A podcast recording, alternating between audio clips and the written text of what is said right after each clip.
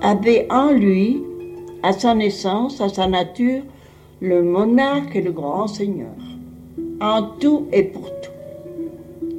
Et le jour que nous regardions les photographies, il me dit alors, cet enfant, mon Dieu qu'il est beau, je dis. Alors euh, il me dit, vous trouvez Oh, je dis quel prince. Et je pensais, je le pense. C'était lui.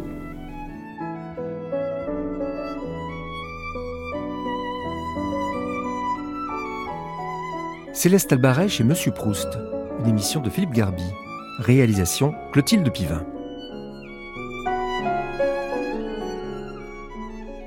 Depuis plusieurs semaines, Georges Belmont passe de longs après-midi chez Céleste Albaret. Nous sommes au début des années 70. Il l'interroge et, par chance pour nous, enregistre ses entretiens historiques.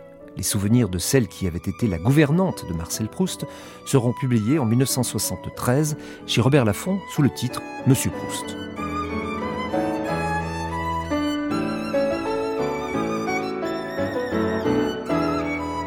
Entrée en scène d'Albert Le Cusia et de Robert de Montesquieu, deux modèles essentiels dans la recherche du temps perdu, où l'on retrouvera quelques scènes du temps retrouvé. À propos de scènes, Céleste est-elle un personnage théâtral? Yvan Moran, qui prépare un spectacle d'après son livre de souvenirs, nous donnera son point de vue. Céleste Albaret chez Monsieur Proust, quatrième émission, ce côté-là, quelques portraits et le prix Goncourt.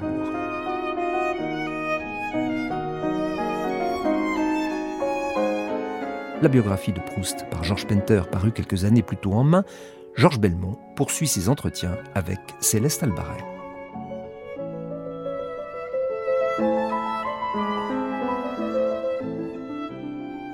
J'aimerais bien qu'on revienne sur le cas d'Albert, parce que là, il y, a, justement dans Painter, il y a des tas de choses à propos, à propos d'Albert. Le Cusia. Qu'est-ce qu'il Je dit voudrais savoir ce que vous en pensez. Il dit qu'Albert est entré comme valet de pied chez le prince euh, Raziville Constantin Raziville, et Orloff. et qu'il était même devenu premier valet de pied chez Constantin Radiville, et que le prince Constantin Radiville était connu pour euh, euh, ses goûts très spéciaux Ah, pour les jeunes gens. tiens, tiens. Et qu'il semble bien que la, la raison de, pour laquelle Albert était passé justement premier valet de pied était due à ses goûts particuliers du prince Radiville. Enfin, C'est ce qui, ce qui ressort de ça. Voyez, ça, euh, pas, mais pas un soupçon, pas un Pas nom. soupçon. Oh, pas, pas, pas, pas. Ensuite, il est allé chez, euh, il est allé Orloff. chez le comte Orloff. Il a été chez la comtesse Grefful également, apparemment. Ah, il m'en a jamais parlé. Il n'en a jamais parlé. Je ne crois pas que c'est vrai. Certainement pas, je crois, parce que quand il m'en a parlé, il m'a parlé qu'il était, euh, il avait été au, chez Rativille et puis chez le prince Orloff. C'est ça. Painter dit Proust fit sa connaissance vers 1911 lorsqu'il était au service du comte Orloff. Et est-ce que le prince Orloff, on dit qu'il était de cette couleur-là? On ne dit pas là. Et, mais on dit que, on dit en revanche que vers cette période-là, quand il a connu Albert chez le euh, comte Orloff, il l'invita à venir passer une soirée au 102 boulevard Haussmann.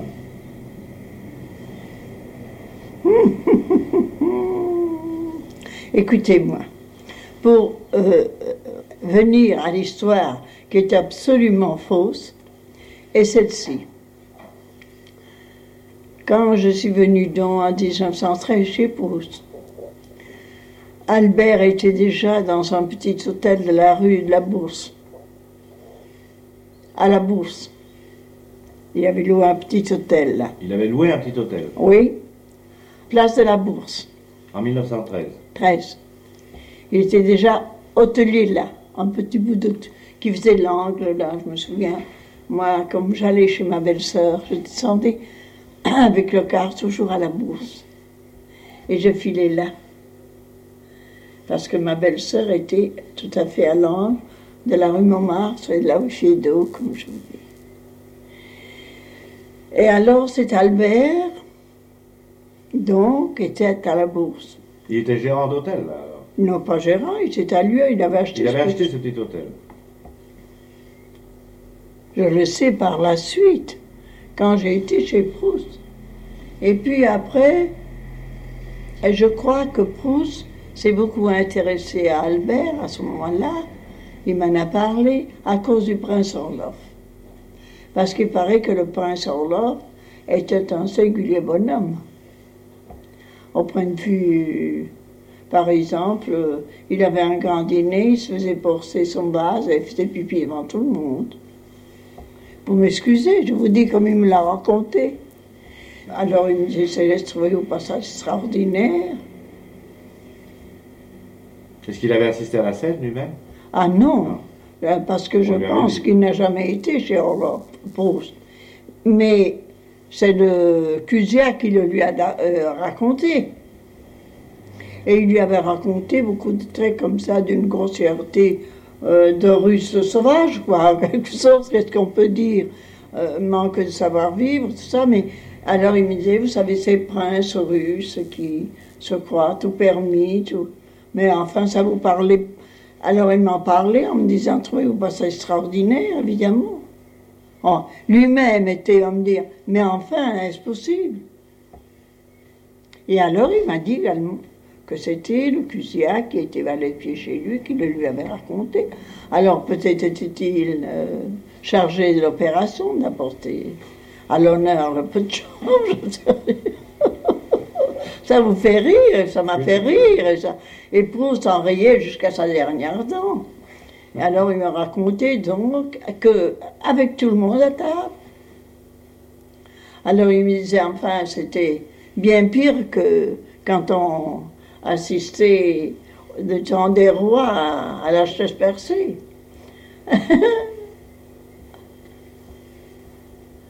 Donc Albert avait un hôtel à ce moment-là. Avec cet hôtel donc, euh, il n'était pas au temps du prince Orloff, mais il Il avait quitté le prince Orloff à ce moment-là, Albert, alors. Ah, mais naturellement. Mais il était plus valet de pied nulle part. puisqu'il Nulle part. Il faisait, il faisait un métier qui voulait qu'il lui rapporte. Et c'était parce que, après, j'ai dit, bah si, mais comme euh, il m'a raconté qu'il avait été à la bourse, j'ai vu dans l'angle de ce petit hôtel. Après, Après. et après, il est venu rue Godot de Montroy. Il a acheté des bains là. Bon, ça, il ne dit pas. Il ne dit pas. Non. Mais il y est resté très peu et il a acheté cet, cet hôtel que je connaissais bien, L'hôtel Marigny. Marigny, Rue de l'Arcade. rue de l'Arcade. C'était Marigny, Il non l'appelle euh, Marigny. C'était l'hôtel de l'Arcade, je crois, qui était pas mal. Parce que moi, je passais très souvent là pour aller porter des lettres, des télégrammes urgents ou des choses au bureau de poste qui était boulevard Malesherbes. Et, et je, je tournais. Je prenais la rue de l'Arcade et je tournais là. Et est-ce que vraiment euh, Painter dit que ce qui intéressait Proust euh, chez Albert, c'était qu'Albert euh, se connaissait énormément en matière d'étiquette et de généalogie. Généalogique, Ouais. pour les dire. C'est-à-dire qu'il connaissait admirablement l'étiquette, enfin de, l'étiquette des réceptions, des, des dîners, tout ce genre de choses-là. Comment installer les gens à table, quels gens mettre euh, par rapport à Il la m'en a jamais parlé. Il vous en a jamais parlé. Il jamais, jamais parlé. Il m'a simplement dit, vous savez, Céleste, le Cusia, quand il vient, vous savez, il venait en courant d'air quand il venait chez Proust. Il venait, comme je vous l'ai dit, toujours à titre d'information. Parce qu'il y avait quelque chose de... euh, et il fallait bien qu'il ait livré à Proust que ce qu'il était, donc, dans la dans cette tenue d'hôtel, les gens qui recevaient, Mais c'était un hôtel, je m'excuse du terme, c'était un hôtel convenable ou un hôtel de passe? Non, c'était convenable, mais personne n'y logeait. À mon avis, il n'avait que des vices. À... Il y avait des ministres, il y avait tout. Ah, ça, c'est Marigny, euh, euh, rue de l'Arcade. Ah, rue de l'Arcade. Mais euh, place de la Bourse. Ah, je sais pas. Vous savez pas. Alors, il dit ceci encore. Il dit ceci que lorsque Proust vit Albert pour la première fois, il sortit son carnet de chèques et lui dit Permettez-moi de vous indemniser bien modestement de votre peine, après lui avoir demandé des renseignements comme ça sur Oui. l'étiquette, etc. Je vous en prie, acceptez 100 francs. Albert refusa. Bon. Vous avez raison, c'est trop peu. Bien entendu, j'ai écrit 150 francs, dit Marcel Proust. Oh. Et Albert fut Mais demain- obligé d'accepter Oh. avant que le chiffre monta encore plus haut. Oh. Tout ça me paraît très suspect. C'est Albert qui a dû raconter ça lui-même, certainement. À qui? Ah, euh, je ne sais pas. Et il dit ensuite, Proust envoya Odilon soir après soir avec son taxi chercher Albert, Jamais le vrai. et chaque fois régla d'un chèque sa précieuse conversation. Il envoyait chercher par Odilon? J'ai pas su. Ah, vous l'auriez su, si. Mais bien sûr. Parce qu'il dit- m'aurait dit ceci. C'est là j'ai envoyé chercher. J'ai envoyé Odilon euh, chercher Albert parce que j'ai envie de lui parler. Vous l'aurez Il dit, ça. Il m'aurait dit. Je comprends. Pas Il se fait beaucoup, je crois, savant de choses qu'il a inventées purement. Alors ça continue. Mais il est certain qu'il a été, comme je vous l'ai déjà dit, un garçon qui lui a apporté des éléments, quoique ça, maintenant, euh, il m'avait parlé justement qu'il était balai de pied chez le prince Radziwill, et il lui a dû raconter beaucoup d'histoires de ce côté-là, d'informations, comme il a continué de le voir rue de l'Arcade. Mais par exemple, rue de l'Arcade, il y avait longtemps que c'était fini. Il n'a eu plus contact avec Albert euh, quand nous avons été rue Hamelin, Non, content. même peut-être en 19, après. Et c'était fini. Pour moi, il avait tari ses besoins d'informations parce qu'il n'a jamais plus vu. Et je vous dis bien, il m'a dit que, comme ça, avec son petit air, toujours, quand même, c'est le- quel métier. Moi. Alors j'ai dit, oh bah, moi je déteste ce bonhomme, quand je le vois, il me fait horreur. Et puis il riait, sans me répondre. Alors j'ai dit, vous savez, quand on le regarde avec son air dans les yeux, il avait, vous savez, un regard comme toujours s'il y avait quelque chose qui le persécutait, vous savez, comme quelqu'un qui est en train d'avoir peur, Comme quelqu'un de traqué. un peu traqué, un œil, un œil inquiet plutôt, avec des yeux bleus. Alors je dis, il a bien les yeux du- de, de son âme. Je dis, oh, il me dégoûte ce bonhomme. Alors il partait à rire et me disait rien. Il dit, vous savez qu'il fait toujours des compliments de vous. Alors je lui dit, oh, que peut me faire son compliment d'un monstre pareil? Euh, il dit, voilà, il a quand même quelque chose. C'est que, par exemple, il a adoré sa mère et il a fait pour sa mère beaucoup. Et il m'a écrit une lettre sur sa mère qui m'a beaucoup touchée. Il avait tout de même du cœur. Oh, ben, je ne sais pas ce qu'il avait. J'ai dit, c'est une sale bonhomme. Je lui disais comme ça. Alors, il m'y pensait quand il vient ici. Il dit toujours, oh, monsieur Proust, mais qui c'est qui, qui, vous, qui fait votre plateau? Je le trouvais rutilant. C'est vrai, c'est toujours très propre, c'était bien facile, le reste. Et, et alors, il, il m'a dit, fais toujours des compliments. Bon, ben, j'ai dit, moi, j'en ferai pas de lui. Puis ça finissait toujours comme ça. Mais les dernières années, ça, je suis sûre et certain, il ne l'a jamais vu ni parlé de lui. Et donc, il m'avait donc cité des choses, même que je ne vous dis pas le nom des gens qui allaient, des ministres. Et il lui racontait leur, leur vice.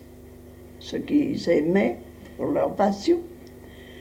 Et ça l'a intéressé, comprenez-vous, dans son chapitre. Et il l'a entretenu sûrement le temps que ça a duré le besoin, mais après il ne voyait plus. On dit, vous avez l'impression qu'il... Il y avait souvent des descentes de police chez lui, Il y avait souvent les descentes de police chez, chez... chez euh. Ah, c'est le Proust qui me l'a. Alors il me dit, quand j'y vais, j'aime pas beaucoup rester là parce que vous savez, je veux pas euh, parader dans les journaux demain, qui me disait, parce qu'il passe son temps en prison. Est-ce que vous avez l'impression qu'il le- qu'il le payait effectivement pour les renseignements qu'il Oh, donnait ça c'est sûr. Certainement. Ça c'est sûr. D'abord, monsieur, je vais vous expliquer une chose. C'était un breton qui faisait tout ça par goût d'argent. Lui-même avait, il m'a dit qu'il était pédéraste. Proust. Pour Albert. d'Al- d'Albert. Ah oui, il me l'a dit. Il m'a dit, voyez-vous, parce que euh, il y avait un jeune homme qui gardait avec lui et quand il allait en prison, il le remplaçait. Je ne me rappelle plus comment il s'appelait. Qu'il a remplacé à l'hôtel, oui. Oui, il tenait l'hôtel le temps que euh, le Cusia était amené. Est-ce qu'il était beau, Albert? Oh non, Non? Non, pas du tout. C'était un grand, il était très grand, mince. Moi, je- maigre. Et puis je vous dis, son regard inquiet. Oh non, je ne le trouvais pas beau. Et vous l'avez vu souvent, boulevard Haussmann? Oh non, pas souvent. Bon, alors il dit ensuite, c'est vers le printemps 1917, alors qu'Albert avait probablement interrompu ses relations avec Proust depuis plusieurs années, au temps d'Agostinelli et au début de la guerre, qu'Albert découvrit sa véritable vocation. Il avait 33 ans et ne pouvait plus rendre à ses maîtres les mêmes services qu'au temps de sa jeunesse. J'ai pas bien compris, je m'excuse, Il monsieur. dit, euh, Albert avait 33 ans à l'époque, en 1917. Et il dit qu'il ne pouvait plus rendre à, à ses maîtres les mêmes services qu'au temps de sa jeunesse. Enfin, vous voyez ce que ça veut Oui, dire. de ses passions. Euh, mais il pouvait euh, demander de son côté des services. Et sa vaste expérience le rendait particulièrement apte à sélectionner son personnel et sa clientèle. Il décida d'ouvrir une maison de plaisir pour homosexuels. Après avoir pris congé de son dernier employeur, le duc de Rohan, et avec l'aide financière de Proust, il reprit à son ancien propriétaire, M. Plagki, L'hôtel Marigny, M. P-L-A-G-H-K-I. L'hôtel Marigny, 11 rue de l'Arcade. Le nouvel, alors, il dit que il aurait fait ça avec de l'argent de, avec de l'argent de Marcel, avec une aide de Marcel Proust.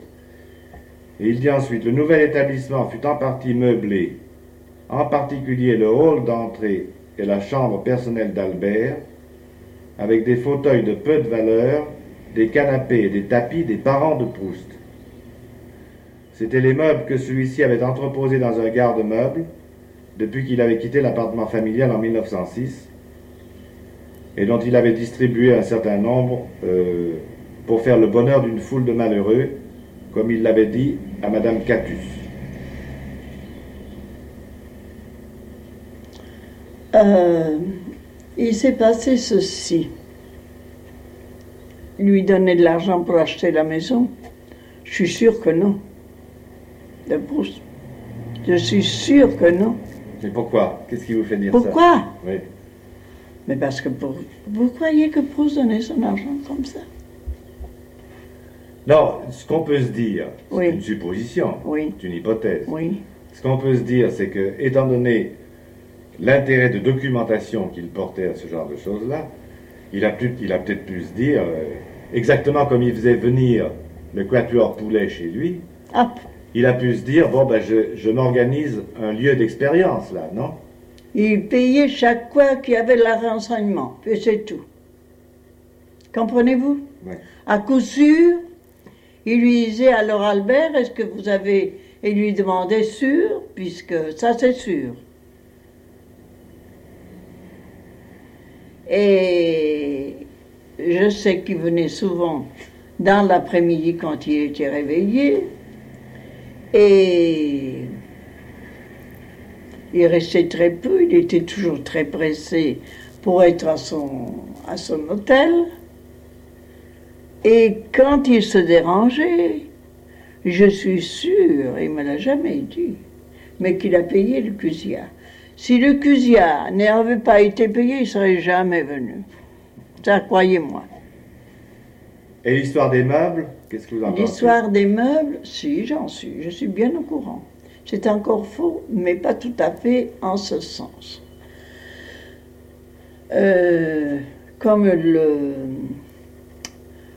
comme l'oncle Louis, boulevard Haussmann, avait ses écuries. Et il y en avait une partie qui était prise par un marchand de tableaux, qui était un magasin de tableaux, boulevard Haussmann, au 102, quand on sortait de la maison, à gauche. Et à droite, il y avait la librairie de luxe là. Quand vous arrivez, c'était une porte cochère où les chevaux rentraient, les voitures. Et alors, avec de petits trottoirs blancs, c'était très bien tenu, très chic. Et puis alors, dans la cour, à votre gauche, il y avait donc deux écuries. Probablement une pour les voitures et l'autre pour les chevaux. Mais j'ai jamais cherché à comprendre ni à savoir. Quand Proust a déménagé, comme il était surchargé de tout, ils ont mis dans une partie, puisque je vous dis la plus grande partie était au marchand de tableaux, et l'autre était au, à Proust. Il y a déposé des... Oh, il n'y avait pas grand-chose, puisque c'est moi qui ai été ouvrir. Et alors, le cuisier lui a dit, euh, je n'ai pas de meubles, je n'ai rien, est-ce que vous pourriez pas m'assister de quelque chose, monsieur Proust? Alors, pour lui dire, oh, je ne sais pas, j'ai pas grand-chose, mais enfin, si vous voulez, euh, je vais dire à Céleste de vous ouvrir la, la remise, et s'il y a quelque chose qui vous plaît, prenez-le. Et je sais que Proust a été chez le cuisier et il est rentré dans une colère noire, sans colère, mais d'une tristesse, d'une façon, il m'a dit, ma chère Céleste, comme je suis triste. Le cuisier m'a demandé de lui donner deux ou trois meubles pour meubler sa chambre, et j'ai vu qu'il en a fait pour des besoins qui vraiment c'était cohérent. Et je ne sais pas si c'est à ce moment-là qu'il l'a plus jamais vu. Alors ces visites de ces visites de D'Albert. d'Albert. Non, je veux dire ces visites de Proust chez Albert. Oui. Rue de l'Arcade. Oui. Euh, ça, ça a existé tout de même, ça. Ah, c'est sûr qu'il y a, ça a tellement existé, puisqu'il y a été voir plusieurs fois l'homme qu'on a enchaîné.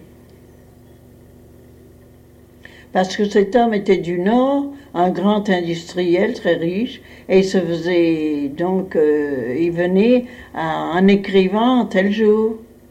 Et le cuisiat venait prévenir Proust. Et ce personnage-là intéressait particulièrement Proust, alors. Il faut croire. Ouais.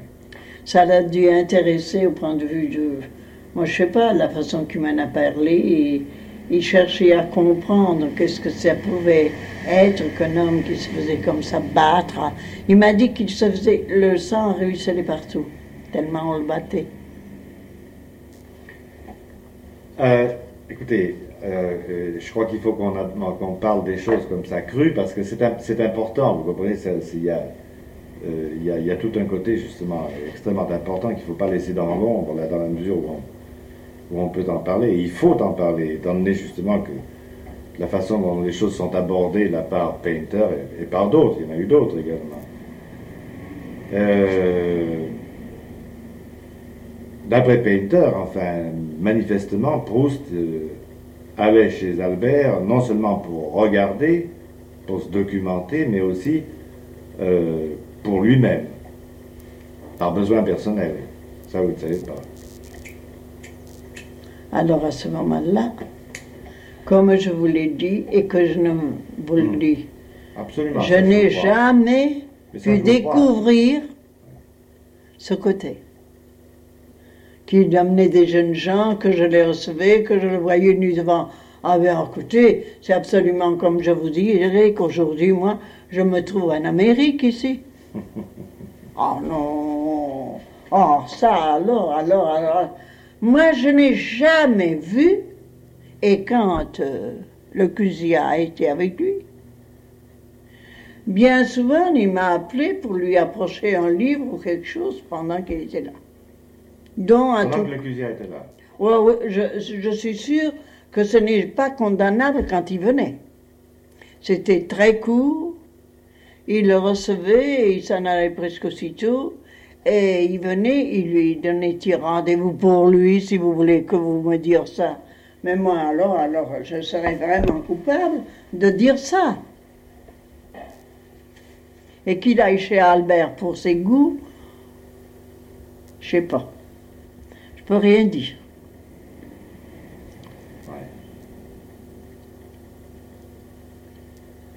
Comment est-ce qu'il vous parlait en fait de- il, il vous parlait de, il, lui est arrivé de vous parler de ces visites euh, de la, à la rue de l'Arcade là en ordre Non, il m'a parlé de cette Il vous a parlé de cette et puis il m'a parlé euh, de choses que lui avait racontées Albert sur des ministres. Alors, lui, qu'est-ce que c'est que c'est écœurant J'ai dit, c'est pas possible. Et puis, il m'a dit, c'était invraisemblable. Et puis, on sentait qu'il cherchait à vouloir pénétrer et comprendre ses, ses façons. Et puis, parce que il m'a raconté des choses vraiment qu'on ne peut pas croire. Et euh, je ne sais pas vraiment. Moi, je pense souvent, comme il était prudent, Proust, et qu'il se soit mêlé dans toutes ces affaires chez Albert. Enfin, il avait, euh, quand il y était allé, par exemple, et qu'il avait vu la scène dont il vous a parlé, Oui. il avait assisté à la scène. Je Ah oui, mais euh, il l'a assisté par, euh, Oui, par, par une espèce d'arrangement qu'il était par dans un Judas probablement, ou quelque chose comme ça. une fenêtre qui correspondait dans la pièce, il m'a dit.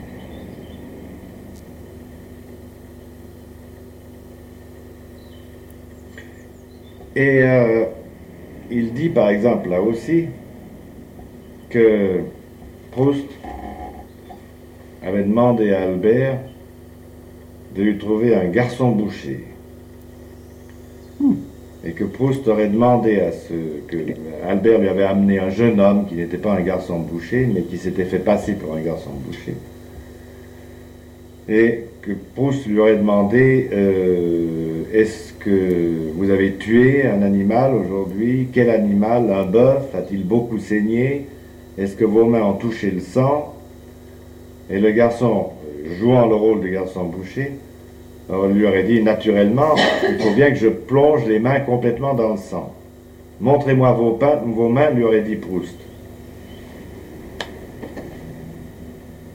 À la suite de cela, Albert conduisit Proust dans une vraie boucherie où Proust demanda à l'apprenti Montrez-moi comment on tue un veau.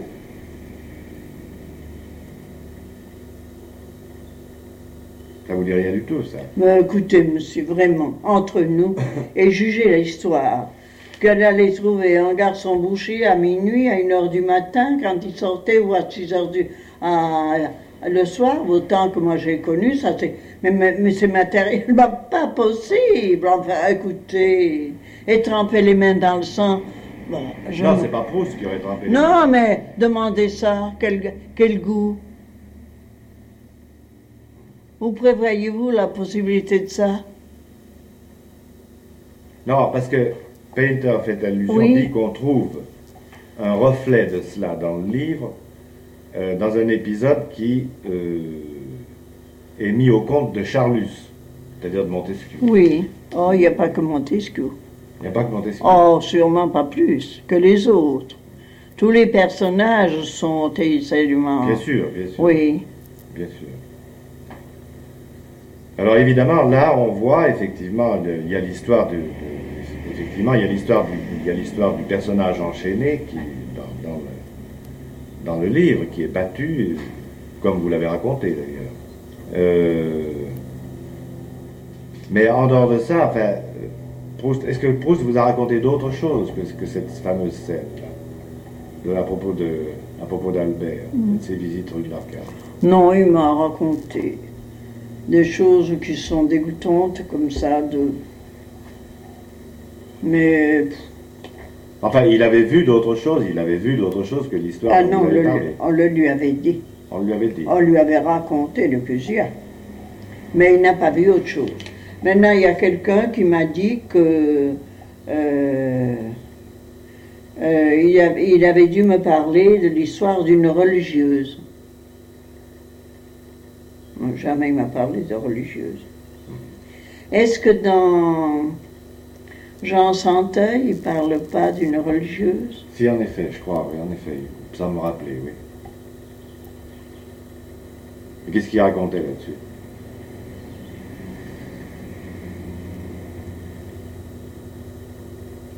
Oh, on m'a raconté ça. Un cancan, depuis qu'il est mort il y a longtemps. Ah ouais. que est-ce que vous savez pas, est-ce que vous n'êtes pas au courant de cette histoire de religieuse?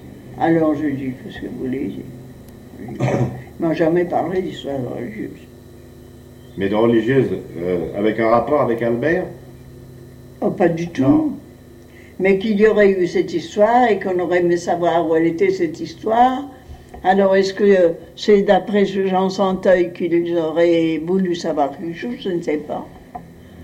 Oui, Euh, c'est-à-dire qu'on a, on a évidemment tendance à penser, étant donné la façon dont, dont il a écrit son œuvre, que tout ce qui est dans le livre est vrai, c'est passé.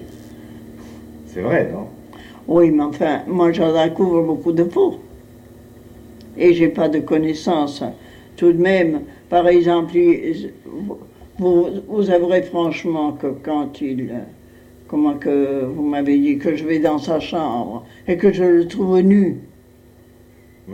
Alors si vous voulez le croire, évidemment c'est écrit. Mais moi je peux protester que c'est pas vrai.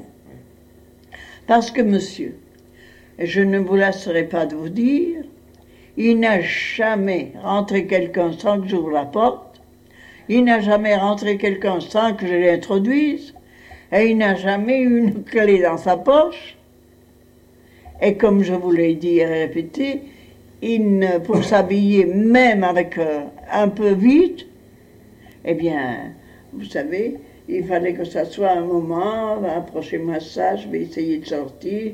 Tout ça prenait des proportions dont je ne peux pas dire même qu'il a fait quelque chose à l'issue sans qu'on le connaisse.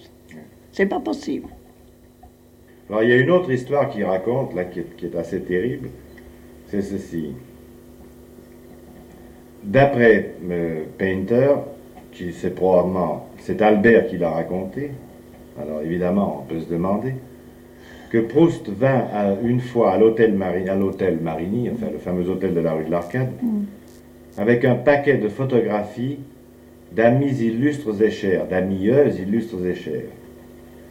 Le garçon boucher ou le petit télégraphiste qui lui tenait compagnie ce soir-là les aurait certainement traités avec beaucoup de respect, car il s'agissait de photos de famille. Mais le jeune homme qui avait été dûment stylé par Albert, lorsqu'il aperçut le portrait de la princesse Hélène de Chimay, que Proust préférait entre toutes, s'écria Alors qu'est-ce que c'est que cette poule-là?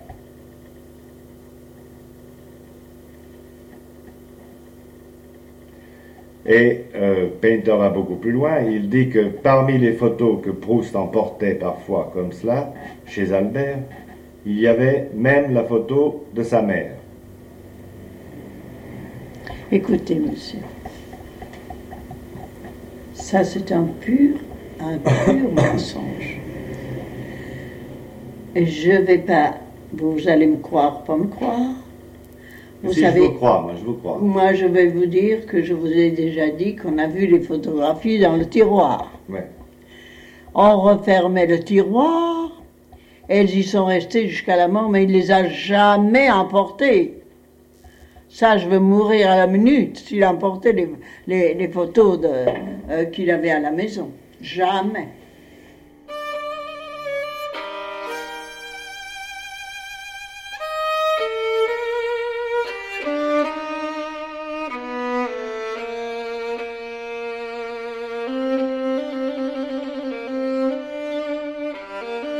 Et voici bientôt Robert de Montesquieu. Et je crois qu'il a dû laisser croire à beaucoup de monde une affection qu'il ne ressentait. Il était avec une amitié, mais qui pouvait s'en passer quand même. Avec beaucoup d'amis, avec beaucoup de ceux qui se croyaient ses amis. Et que les amis croyaient, qu'il lui développait une extrême euh, affection. C'est un sentiment que j'ai toujours eu, moi aussi. Hein. Ah oui? Oui, oui, Je ne sais pas pourquoi. Enfin, je ne l'ai pas connu, malheureusement. Mais, oh, mais euh, c'est un sentiment que j'ai toujours eu. Que... Il a eu, voyez-vous, à mon avis, il a eu une espèce d'admiration chez les individus qu'il a fréquentés, ses grands amis, une grande admiration ou une curiosité à mon avis, il a trouvé des aides, par exemple, il n'a jamais aimé Montesquieu. Non, ça je crois, effectivement. Mais il l'a trouvé extrêmement curieux. Fascinant, oui, comme personnage. Et pour se le vrai acquérir à fond, il lui a témoigné un charme que l'autre s'est laissé prendre, à mon avis parce que j'ai vu les réflexes de sa conversation, de lui avec moi, où j'analyse comment et ça. Et quand il s'est connu de Charlus, alors c'était un lion en cage, Montesquieu. Il s'est reconnu. Et l'autre lui a toujours dégagé que c'était pas possible, ou ainsi de suite. Mais quand il me parlait il me disait pas du mal, il me disait jamais un jugement qui soit attaquable avec euh, une espèce de mauvaise parole ou de haine. Je ne lui en ai pas connu. Mais je le sentais très bien. Et j'ai très bien senti quand Montesquieu, il a voulu finir toujours bien avec lui.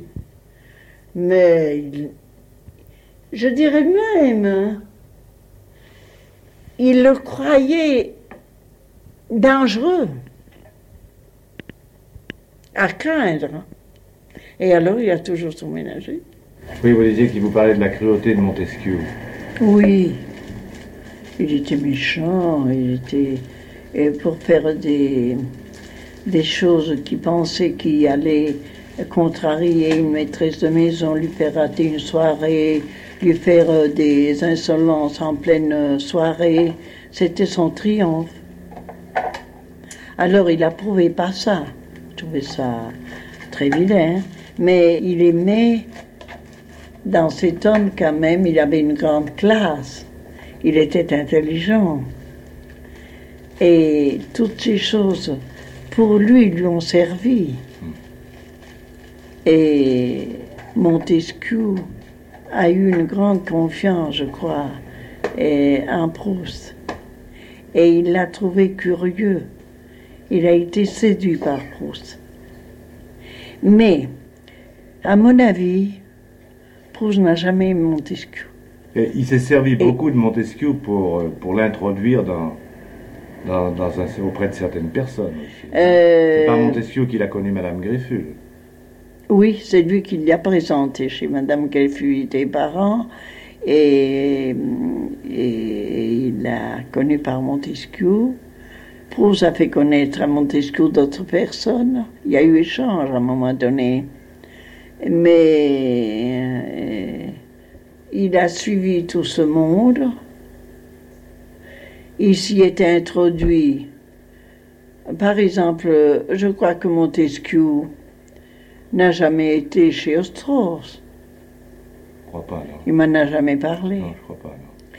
Et vous savez que le salon de Madame Strauss l'a beaucoup intéressé. Oui. Mais il l'a connu beaucoup chez Madeleine Le Maire. Montesquieu y allait souvent. Oh, chez les Greffudes, il n'a pas eu, il y a été un peu, mais pas tellement. Pas tellement. Non. Et j'ai très bien senti qu'en Montesquieu, il a voulu finir toujours bien avec lui.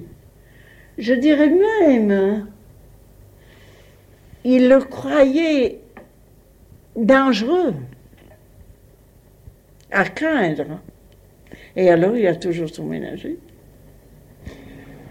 Euh, Mais l'autre en a été euh, à mourir de, de- Il le lui disait gentiment, mais la dernière visite qu'il lui a faite, J'allais vous, le dire, oui, justement.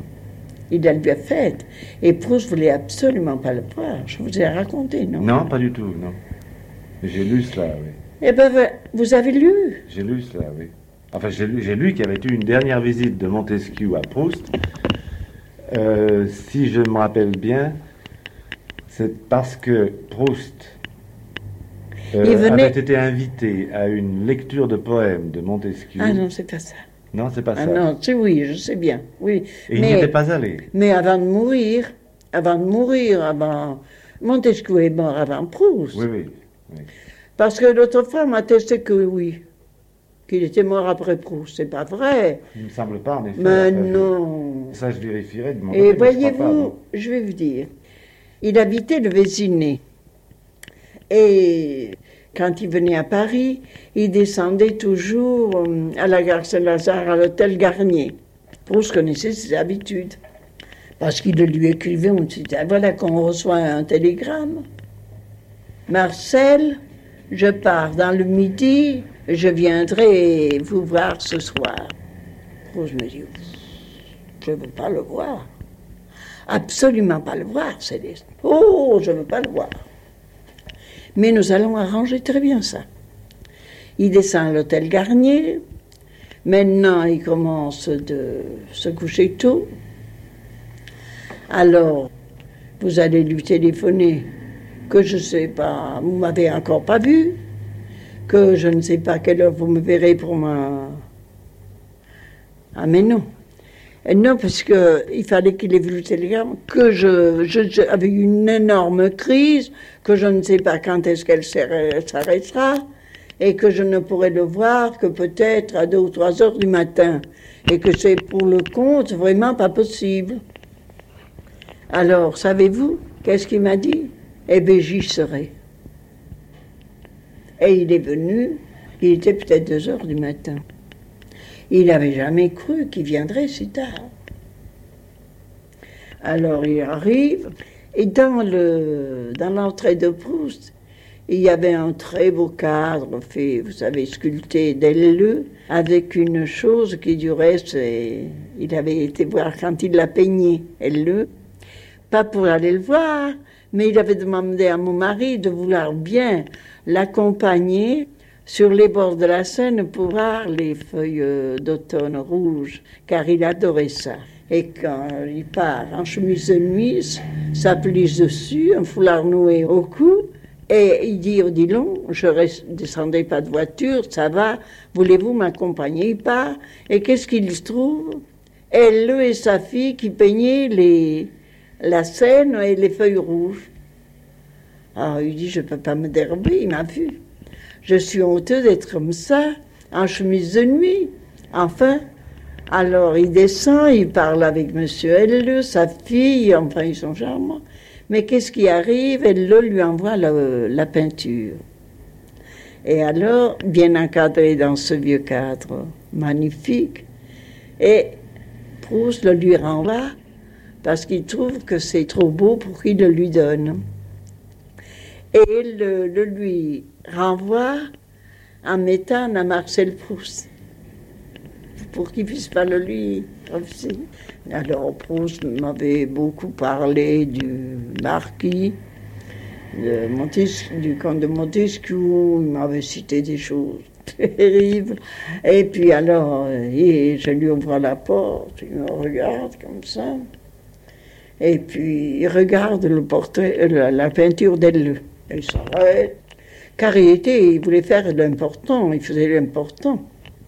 Puis ça lui allait bien. Alors, M. Proust me dit, vous le faites rentrer dans le petit salon et vous venez l'annoncer. Alors voilà que je le fais rentrer au petit salon, puis je l'annonce. Et puis il me dit, faites-le entrer. Alors quand il a traversé le grand salon, il rentre à la... Parce que le petit salon, le grand salon et la chambre de Proust étaient sur le boulevard Haussmann, à fil. Alors il y avait des grandes portes, c'était il disait c'est de mauvais goût, mais enfin c'était un, appartement très cossu et très confortable avec des grandes portes. Vous savez qu'il y a les dorées, le plafond sculpté. C'était son oncle qui avait fait tout ça. Alors euh, il rentre et puis il fait rentrer. Comme il arrivait dans la chambre de M. Proust, il dit Marcel, où c'est que vous avez été trouver une personne comme vous avez? En parlant de moi. Moi, j'en fais ma porte. Puis Proust me l'a répété. Il me dit, mais enfin, comment avez-vous fait? Il m'a rien dit. Il dit, il faut commencer pas là qui commence. Il lui parle et il se met à lui réciter ses vers, à lui. Et toute la nuit, il fichait des grands coups de talon sur le parquet pour marquer l'importance du verre. Pour ce que vous avez tous le ménage, sans bruit, les voisins. Il était malheureux de penser qu'on fichait des coups comme ça parce que on n'en faisait pas du bruit. Et lui-même était toujours aux précautions. Mais tout le monde était à genoux avec Proust pour pas faire de poussière, pour pas faire de bruit, pour pas... Tout en haut et en bas, ils étaient très très amis et ne savaient que faire pour lui. Enfin, il m'a dit, voilà qui part. Alors il lui dit, Marcel, je voudrais bien savoir ce que devient ce monsieur de Charlouse. Je voudrais, je voudrais faire un long voyage un long voyage où je reviendrai avec des cheveux blancs. Alors, alors comme il, la connaissait, la diplomatie Proust, il lui dit arranger tout ça, tout ça en papilloté. Et puis il lui dit alors je pars à Nice et je vous enverrai des chocolats dorés. Et Proust me dit, s'il envoie des chocolats, surtout mettez-les aux, aux ordures, parce que vous savez, il serait empoisonné, c'est de lui. C'est vous dire. Mais vous savez qu'il avait fait des choses atroces. De Montesquieu. contre. C'est des grands amis. Il me les a racontés. C'était affreux, abominable ce qu'il pouvait être. Mais un jour, il s'est promené dans le jardin. Il avait été le voir. Et alors, il avait perdu un, un, un fils, le, le, père de M. Montesquieu, et la mère, qui s'appelait Paul. Et alors Proust lui avait écrit ses condoléances, et puis il avait fondu avec Madame euh, de Montesquieu en arrivant vienne, parce qu'elle s'était penchée sur lui, comme euh, dans son chagrin d'avoir perdu un être euh, comme ça, le chagrin d'une mère. Et alors, il s'en va, il trouve le comte de Montesquieu dans le jardin qui se promenait. Alors, euh, il lui parle et lui dit qu'il se faisait vieux, qu'il avait. Alors, pousse toujours euh, lui donnant du courage et, le félicitant de tout et de chaque chose. Alors, tout à coup, Montesquieu dit ah, mais je n'ai pas fini celui de la mer, mais je vous dirai. Alors il tape Montesquieu sur l'épaule et lui dit Courage, père, vous gambaderez bientôt dans l'infini. Alors, c'était. On dit, qui aurait osé dire ça Et quand il a dit, oui, il disait qu'elle aurait. Et puis quand il a parlé à la mère, en conclusion, avant de la quitter, le Montesquieu à côté lui dit, Allons, Marcel, vous ne connaissez pas l'histoire euh, du jardinier japonais? non.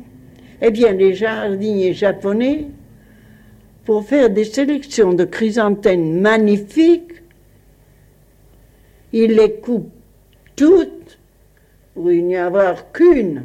C'était lui, la mort de son frère, pour que lui soit un triomphant. C'est fantastique. Et alors Proust, lui qui avait une sensibilité, un amour de sa famille, tout ça, il ne pouvait pas le croire. Alors elle m'a raconté ça avec elle. Il me disait, mais vous avez vu mon sport. Et puis alors il m'a raconté des choses sur des gens qu'il avait reçus ou fait chez eux qui sont monstrueuses. Et cette dernière visite de Montesquieu, La dernière. en quelle année? Oh, ça devait être. C'était pendant la guerre, mais c'était à la fin de la guerre. Sûrement, ça a dû se passer. Euh. Nous étions au boulevard Haussmann. et Nous sommes partis du boulevard Haussmann en 19. Je ne pourrais pas préciser.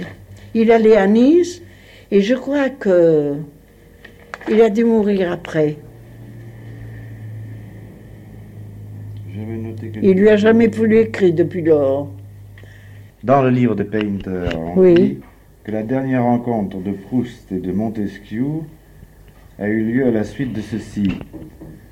Proust avait été invité à une lecture chez Montesquieu au Palais Rose de poèmes qu'il avait fait sur la guerre, au début de la guerre.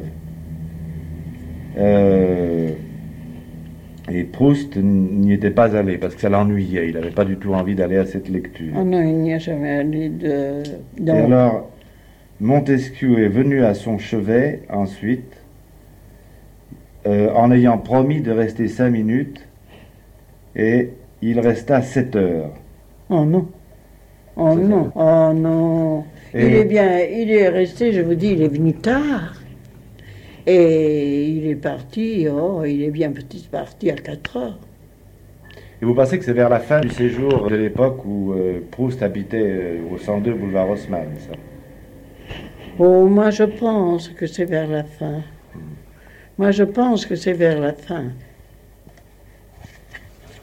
Vous savez, il a vraiment la- l'allure d'un d'un châtelain euh, de campagne avec un grand euh, par-dessus, vous savez, et le châtelain de campagne, on ne le voit pas.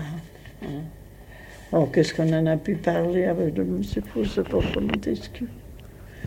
Et cette acidité que Proust a eue pour Montesquieu, c'est que il a porté en lui le besoin de l'étudier à fond. Et il lui trouvait, évidemment, il était, il avait des beaux vers. Ils sont pas mal, Montesquieu. Mais vous avez lu les vers quand son Ituri est mort? Non, je ne me rappelle pas. Il les rapproche à- au deuil de la mère de Proust. Ah, je ne me pas ça du tout, non. Votre deuil est le même que le mien, je l'ai cherché, vous les donnerez. Et alors, c'est c'est- cette espèce de constance quand il en parlait de Proust, il parlait de Montesquieu, cette espèce de sourire, de moquerie, de, de réflexion sur cet individu méchant, haineux, supérieur, car il se croyait Dieu, vous savez. Point de vue d'homme, il croyait qu'il était supérieur à tout le monde.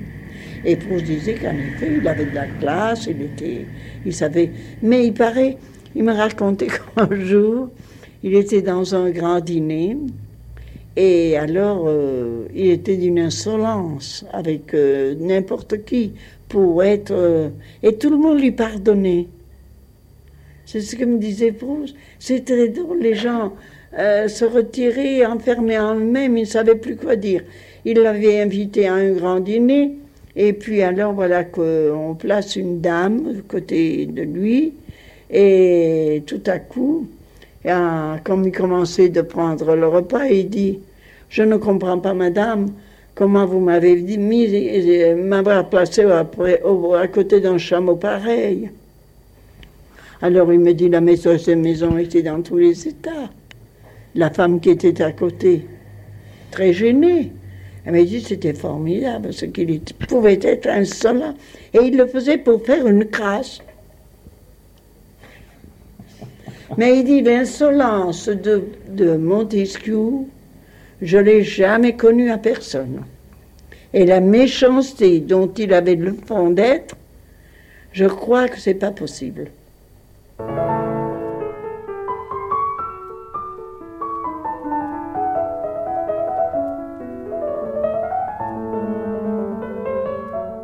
Céleste Albaret au micro de Georges Belmont. Céleste Albaret racontant toute cette semaine dans la Grande Traversée, les Grandes Traversées, sa vie chez Monsieur Proust et revenant donc sur les relations, visites, amitiés de l'auteur de la recherche du temps perdu. Alors nous allons quitter euh, Céleste Albaret, en tout cas sa voix, quelques instants, mais non euh, la personne ou, le personnage qu'est Céleste Albaret.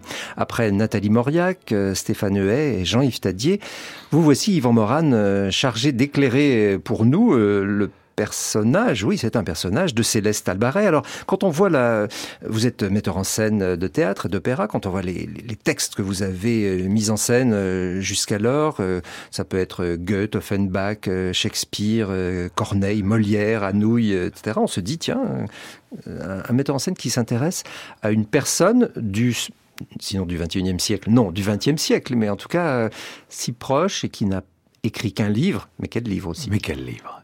Oui, c'est-à-dire que euh, j'avais déjà approché euh, Proust à travers un, spectacle où j'étais comédien et où je jouais à la fois Proust et Céline, ce qui peut paraître évidemment un paradoxe. C'était une rencontre entièrement composée de leurs propres textes, un dîner imaginaire post-mortem où Proust aurait reçu Céline et euh, l'auteur Émile Bramy s'était dit de quoi pourrait-il parler de leur maman. Et je jouais les deux personnages qui conversaient à table. Et cette, euh, cette plongée, cette replongée dans l'univers de Proust et quelle plongée quand il faut d'une minute à l'autre passer de euh, l'incarnation de Céline à celle de Proust m'a euh, évidemment amené à relire ce livre que j'avais lu il y a longtemps lors de sa sortie qui est ce livre de Céleste Albaret. Et comme tout est théâtral chez Proust, j'ai trouvé que le personnage de Céleste l'était forcément, non seulement de par euh, la façon dont Proust le met en scène, mais en retournant le miroir, je me suis dit, le personnage de Céleste Albaret est un personnage éminemment théâtral parce qu'en définitive, ce qui ressort pour moi non seulement de ce que nous venons d'entendre, mais de l'ensemble des entretiens de Georges Belmont, c'est que elle elle met en scène aussi, elle, euh, Marcel Proust. Et ce rapport à la fois euh, tendre, euh, presque d'amour, au sens le plus noble, le plus éthéré, mais d'amour qu'il y a eu entre eux, pour moi est un magnifique rapport théâtral. Alors théâtral, mais que se passe-t-il? Parce que vous avez en, projet, Yvan Moran, donc un, spectacle euh, autour de Céleste Albaret, enfin avec Céleste Albaret, sans Céleste Albaret, ou Céleste Albaret héroïne, seule sur scène. Euh, euh, comment l'envisagez-vous? Parce que vous êtes spectacle, en train de je suis en train, oui, je suis en train d'adapter avec l'autorisation de Sophie Belmont le, le, le, livre Monsieur, Proust. Proust. le texte sera exclusivement composé de réplique, j'allais dire, de, de Céleste Albaret. Je n'écris rien, je fais un montage de ce que dit Céleste, et elle sera seule en scène. Et elle sera seule en scène, mais elle sera à un âge intermédiaire entre la jeune femme, toute jeune femme qu'elle était du vivant de Marcel Proust, et celle qui a raconté euh, à Georges Belmont ses souvenirs, euh, comme euh, si elle revenait rue Hamelin, boulevard Haussmann, rue Hamelin, et que la présence absente ou l'absence présente de Marcel Proust faisait remonter un certain nombre, je dirais plus d'émotions que de souvenirs. Et c'est en cela que l'incarnation par la comédienne Marianne Denicourt qui va interpréter Céleste me semble être aussi à cet endroit-là éminemment théâtral. Alors vous avez lu évidemment Monsieur Proust, le, livre Célestal Barret, Georges Belmont plusieurs fois, Yvan Moran, mais euh, aviez-vous entendu souvent ou aussi sur une si longue durée euh, Céleste Albaret? Non. Euh... Qu'est-ce que ça a pu changer dans votre travail, dans vos projets de, de metteur en scène? Alors, ce que nous venons d'entendre renforce euh, mon désir et mon impatience de théâtraliser ce, ce personnage. Je trouve qu'elle a toute la profondeur d'un personnage théâtral, c'est-à-dire qu'elle n'a pas une unicité, elle n'est pas euh, brute, elle, euh, au sens où elle aurait un caractère. On sent euh, en entendant cette femme, en entendant les inflexions de sa voix, on entend tout ce qu'elle ne dit pas. Et ça, c'est éminemment théâtral. Moi, je, je, dis toujours, quand on me dit, mais pourquoi vous avez fait, quelle est votre motivation d'avoir fait du théâtre en tant que comédien et metteur en scène? J'ai toujours dit, c'est pour mettre en scène ou exprimer ce qui n'est pas dit par le texte. Euh, c'est ce qui me passionne le plus. Et avec Céleste Albaret, comme on vient de l'entendre, c'est passionnant parce que on sent bien tout ce qu'elle ne dit pas, tout ce qu'elle ne veut pas dire. Euh, on entend bien à quel point ces soi-disant aveux sont là pour cacher d'autres choses. Et c'est pour ça que, en l'entendant, grâce à vous, je ça, ça renforce encore une fois mon, désir et mon impatience. Et puis dans la deuxième partie, enfin ce qui va suivre, puisque nous allons retrouver Céleste Albaret, euh, Georges Belmont lui lui parle de, il va être question de, de Gide, de, de, du prix Goncourt, etc. il y aura des petites moqueries, des petites piques, euh, pas mal.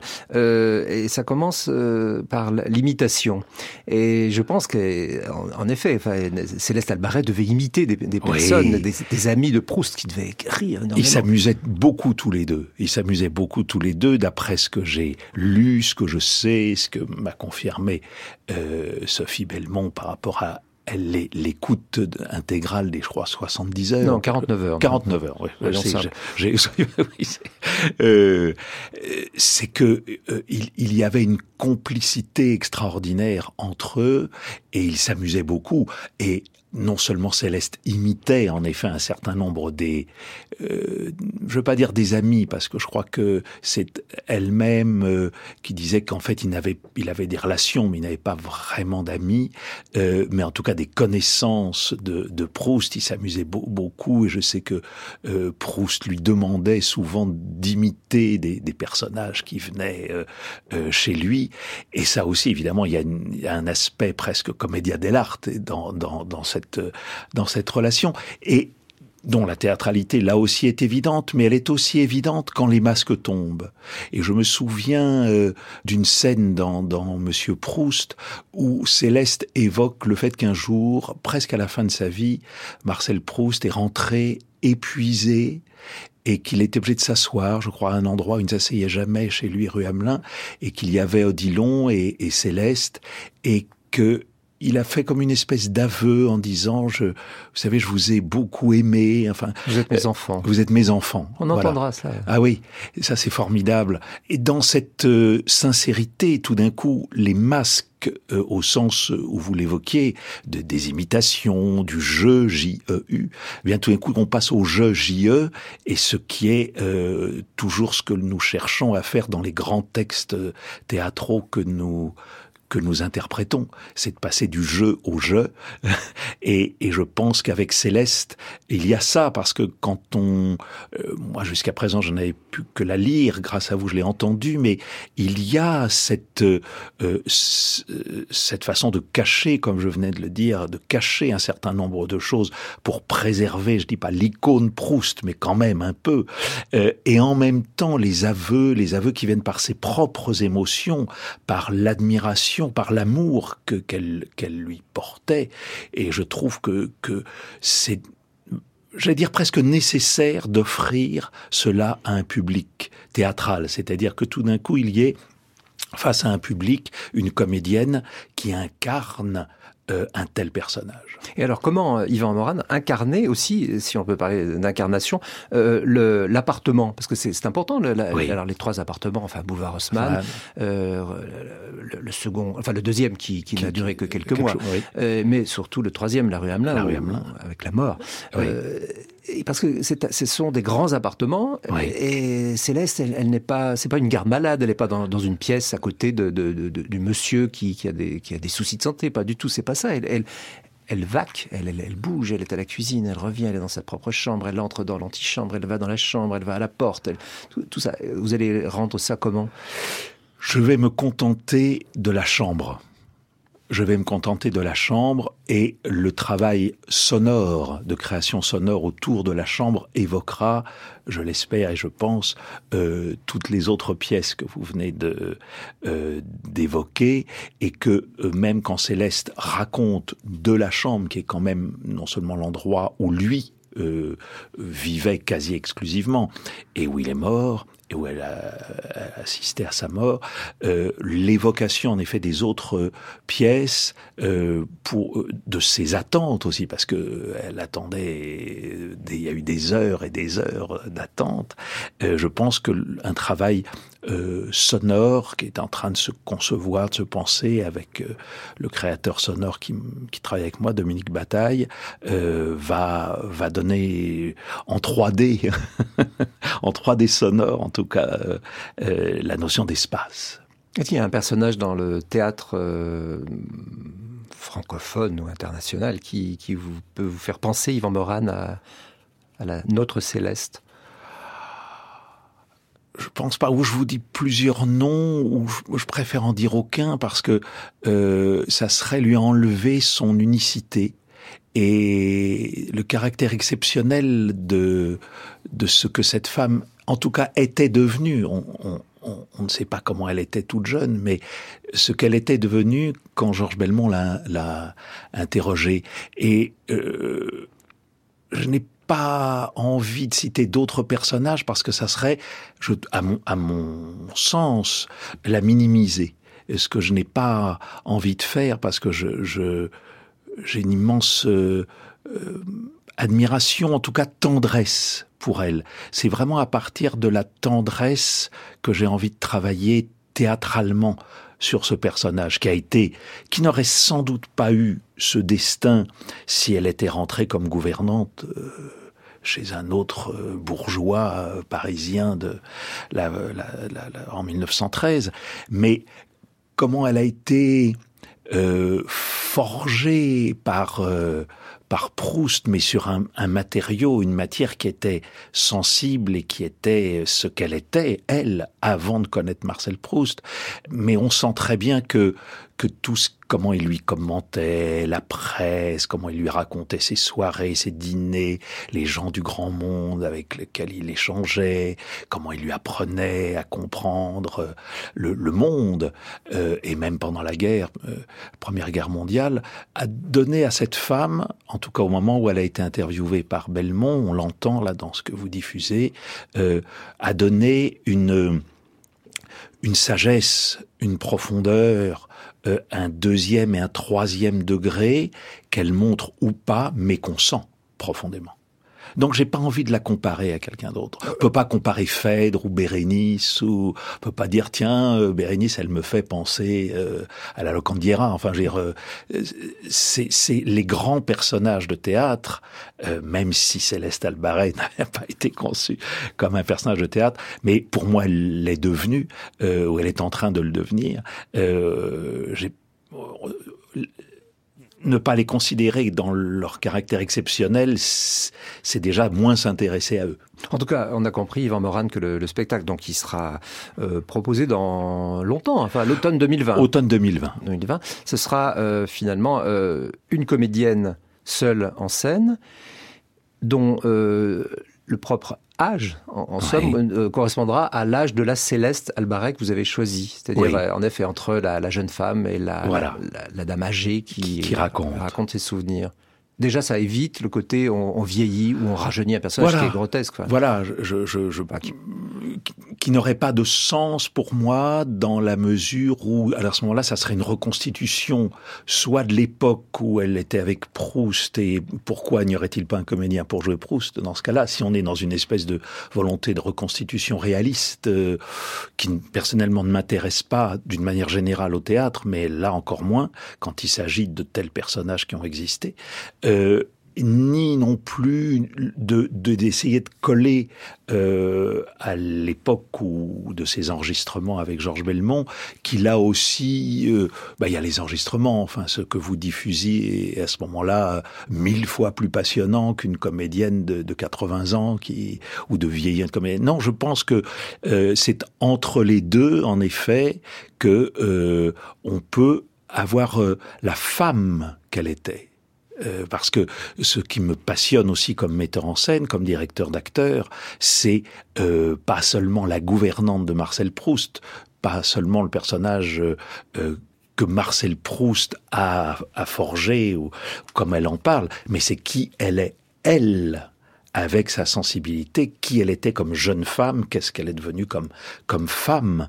Ça, je trouve que euh, par rapport à Proust et, par rapport à, la maman de Proust, à ces à ces deux femmes qu'il a aimées, je trouve que c'est très important aussi de revenir à qui euh, Céleste était en tant qu'individu et en tant que femme. Et son travail sur la mémoire, certainement. Merci Yvan Moran. Nous retrouvons Céleste Albaret, donc au micro de Georges Belmont. Donc, je l'ai dit, quelques moqueries, quelques pique euh, sur quelques personnalités. Et puis le, prix Goncourt est toujours et toujours l'adoration pour Monsieur Proust.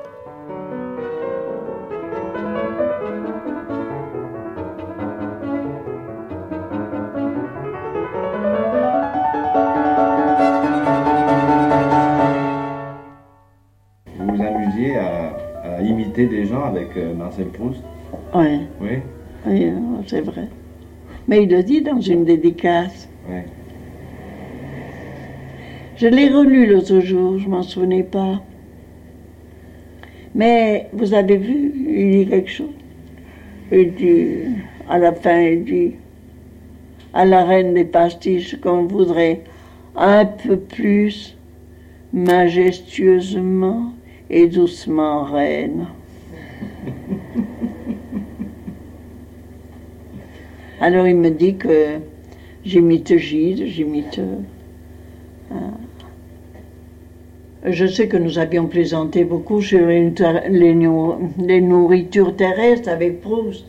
On en avait parlé comme ça, on s'était moqué. Il le dit même dans, sa dans la chose d'imitation. Et puis alors, il me faisait venir, il me disait Venez un peu ici, Céleste, vous allez nous imiter. Oh, je dis quand même non, monsieur.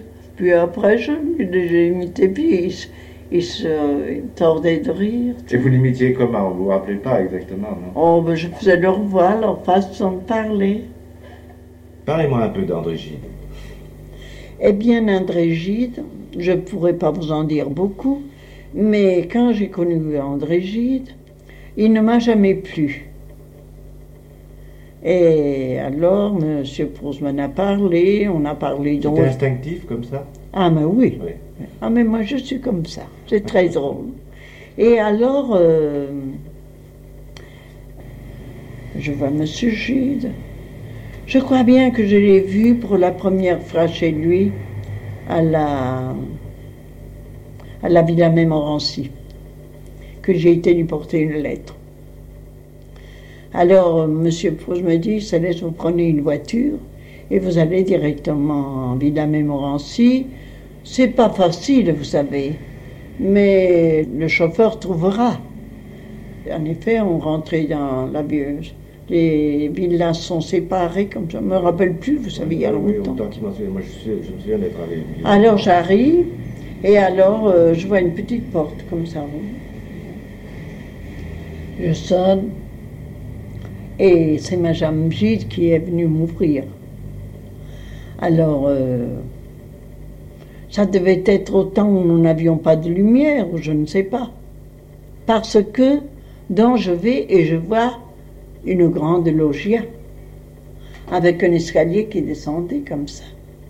Alors on sort de là-haut, comme vous diriez là-haut, et ce petit escalier qui descendait avec une balustrade de bois, une paysanne, savez, avait comme portait ma mère, comme elle avait une espèce de français. Hein simple, et une lampe à la main comme ça. Elle n'avait pas de lumière probablement. Elle descend. Et puis, alors, euh, j'ai dû lui remettre, mais je m'en souviens même pas. Si je lui, mais je pense pas, non. Je lui ai demandé si je pourrais voir Monsieur Gide. Et il m'a dit de qui, la part de qui? J'ai dit de M. Proust. Et alors, elle est montée et lui est descendu tout de suite. Il a pris la lettre. À ce moment-là, je me rappelle très bien que j'ai porté une grosse lettre. Il m'avait dit le contenu, il m'avait dit pourquoi, il me, je m'en souviens plus. Et alors il vient, et alors euh, euh, voilà qu'il me reçoit, toujours sa tête comme ça. Et alors il me dit, il me donne la réponse, qu'il viendrait voir Proust, ou qu'il allait, je sais pas qu'est-ce qu'il m'a dit, je me souviens pas, pas du tout. Je m'en retourne, alors Proust me dit, vous allez m'expliquer un peu comment c'était. Qui vous a reçu? Alors je lui ai dit, ben, c'est une dame comme ça. Il me dit, oh, c'est la pauvre Madame Gide qui me dit Oh. La pauvre Madame Gide. Alors je lui ai dit, et puis j'ai dit, Monsieur Gide a été très gentil. Il m'a dit ça et ça, je ne souviens pas. Alors je lui ai dit ce qu'il m'avait de lui dire en lui remettant la lettre. Il m'a répondu, il a pris la lettre. Et alors, euh, je sais pas si c'est tout de suite après. Peut-être. Il est venu. Il est venu le soir. Ça devait être comme ça. 7-6 heures. Oui, c'est comme ça. Crépuscule. Et puis, alors il arrive. Et il était enveloppé de sa cape de bure, toujours. Avec le petit chapeau? Il n'en avait pas. Il n'avait pas de chapeau. Alors, je l'ai connu que sans chapeau, moi. Ah oui. Il avait encore des cheveux à ce moment-là. Je sais pas. Pas beaucoup, mais il devait en avoir encore un peu, je crois. Alors, il tourne, il avait toujours sa cape, Et puis, il avait sa main qui la tenait comme ça. Et puis, sa tête comme ça.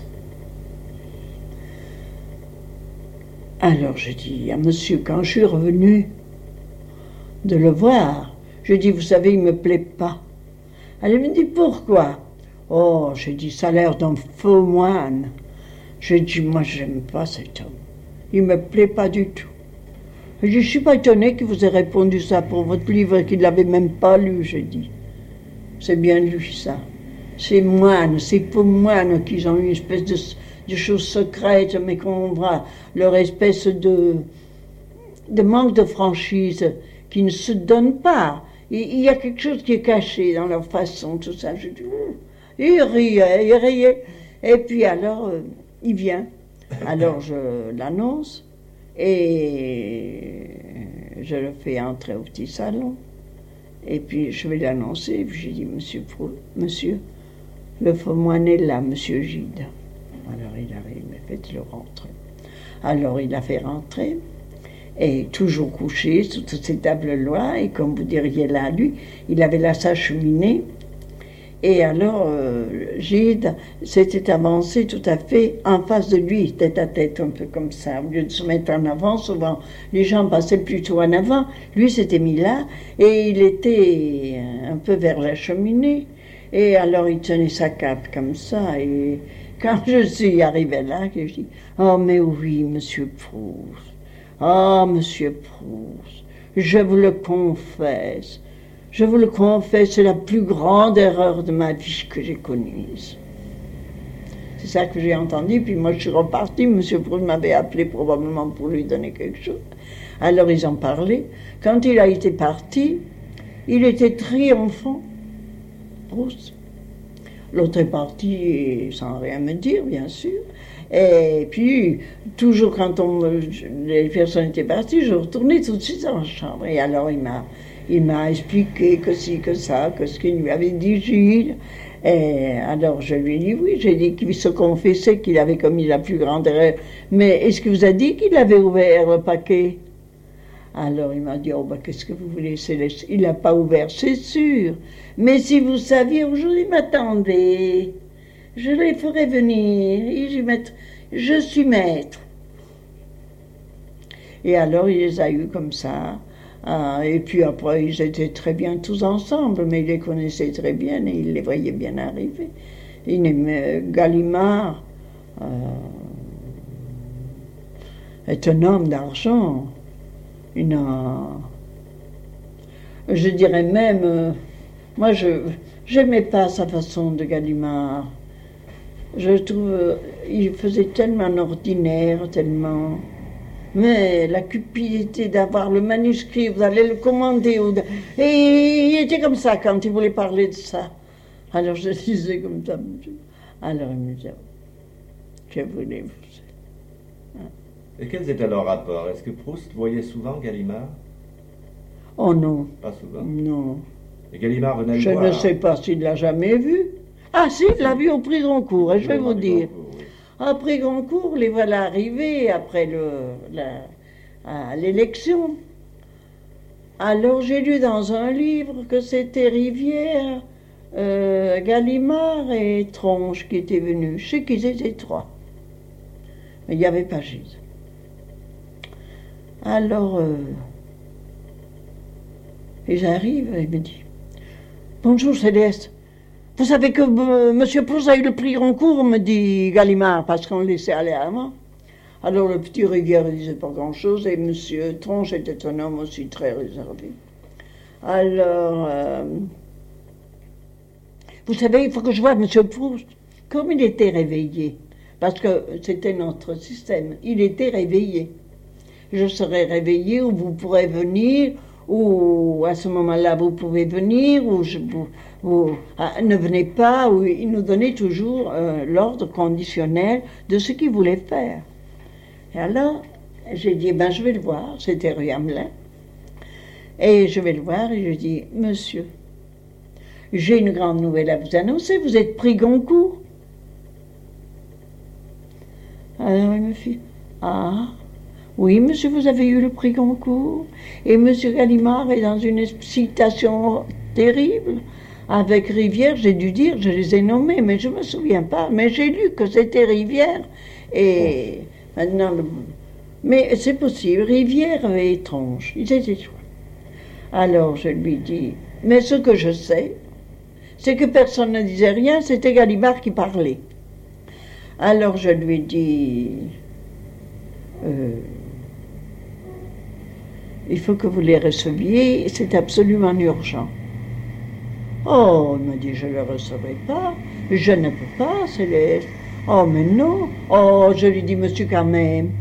Oh, non, non, non. Eh bien, dites à monsieur Gallimard que je le remercie infiniment, mais qu'il vienne vers 10 heures. Alors, c'était, donc, vous savez. Alors, il me dit, mais c'est pas possible, mais c'est pas possible, parce que vous savez, on, il faut faire faire des tirages, et il faut faire tirer à je sais pas combien qu'il m'a dit, et il faut que je sois ce soir à Beuville. Eh, c'est bien à Beuville qu'il faisait euh, imprimer, Ah, c'est possible, oui. je crois. C'est possible, ça je m'en rappelle pas. Vous avez déjà la difficulté d'avoir le papier, de faire, de dire. Il me semble que c'était à Beuville. Alors, il faut que je prenne le train ce soir, il faut que je sois rendu là-bas, il faut que ça soit ci, comme ça. Alors, euh, j'ai dit que voulez-vous, il ne peut pas vous recevoir. Oh, mais si, mais si, faut qu'il reçoive, mais c'est pour une affaire contre lui-même. Il m'en débite, il m'en débite. Alors, si vous aviez vu, je vous assure, il ne dormait pas. Alors, euh, je m'en vais retrouver encore M. Proust et je lui dis, écoutez, monsieur, il faut quand même que vous le receviez, parce qu'il faut qu'il prenne son train. Je ne sais pas s'il m'avait dit 9h, 9h15, enfin, je sais que c'est entre 9h et 1h, il fallait qu'il prenne le train. Alors, euh, il faut que vous le voyez, parce que pour le tirage et tout ça, il n'a pas le papier comme il veut, il faut qu'il ait il a des difficultés, et il faut que vous lui mettiez pendant entrave. Alors, monsieur, il faut faire un petit effort, je lui ai dit. Alors, il m'a dit, oh, bon, eh bien, dites-lui qu'il entre. Et j'ai essayé de le chercher. Et ils ont pas resté longtemps ensemble, il est parti. Je crois bien que c'est la seule fois qu'il l'a vu. Mais il le connaissait. Alors, quand euh, M. Tronche nous a dit, moi je croyais, et euh, je ne sais pas s'il l'était, mais je croyais que Gilles était riche. Oui, il avait une certaine fortune, oui. Euh, enfin, je crois quand même pas énorme. Non, pas énorme. Il vivait, quoi, Oui, il sa vie. Non, il avait une bonne, une bonne petite fortune. Voilà. Et alors, euh, je lui dis, et puis, euh, quand, comme on ne le payait pas, qu'on lui donnait jamais rien, ou tout ça, quand même, euh, Gallimard, il vous dit qu'il n'a pas d'argent. Hein, Et c'est la, la- banque Lazare. Et si je le savais, c'était lui qui me le disait, parce que nous parlions comme ça ensemble. Alors il me dit, mais oui, mais la banque Lazare. La banque Lazare, c'est lui. C'est son argent, faut pas le sortir. Ah oui. Mais il y avait Schlumberger également. Il y avait Schellenberger, Rivière, Copeau. Copeau, Gide, Oui. c'est tout. Et, et le caissier et Tronche, il était charmant. Et alors Tronche est parti. Parce que, ce qu'il y avait de drôle, c'est la, la prévisite. Et vous savez maintenant, Céleste, quand il a eu renvoyé M. Gallimard, les journalistes sont tous des bandits, foutez- fichez-les tous à la porte, car je veux parler à personne et ne dites rien surtout. J'y ai souvent pensé, parce que les gens viennent vous parler, ils disent ce qu'ils doivent faire, vendre leurs journaux ou faire de la publicité, et puis ils vous engagent n'importe comment et n'importe quoi dans l'affaire. Il avait bien raison. Est-ce que le prix Goncourt lui avait fait plaisir? Oui, Oui. très. Très, parce que je vais vous dire, il me l'a expliqué. Il m'a dit un prix féminin, un prix de ci ou de ça, pour moi ne compte pas. Mais actuellement, le prix Goncourt est un prix de valeur. Ce sont des hommes qui tout de même ont vu, savent ce que se vaut un roman. Et il était très fier, très content, très content. Mais enfin, ce que je ne comprends pas, c'est comment, euh, comment Gallimard a pu ne pas lui, pas lui verser de l'argent, parce que le livre... Il n'en avait pas.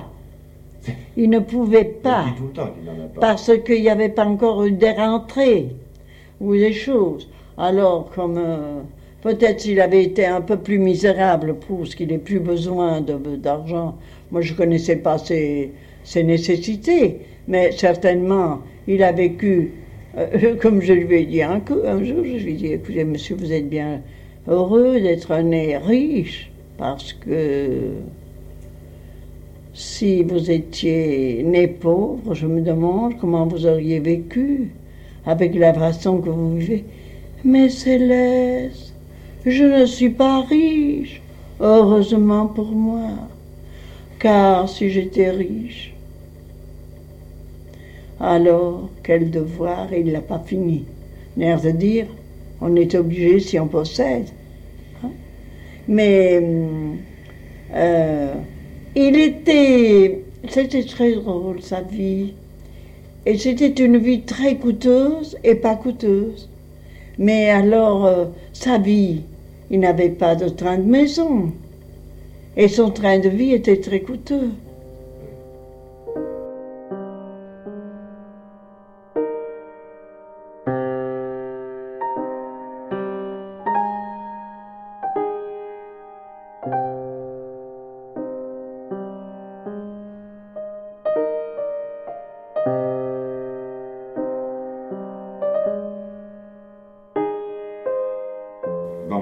Vers la même époque, toujours euh, au début de 1922, là, il dit que euh, Marcel Proust donnait des leçons d'histoire à Céleste, qui se trouve avec son chevet, avec Marie Gineste, Yvonne Albaret et Odilon.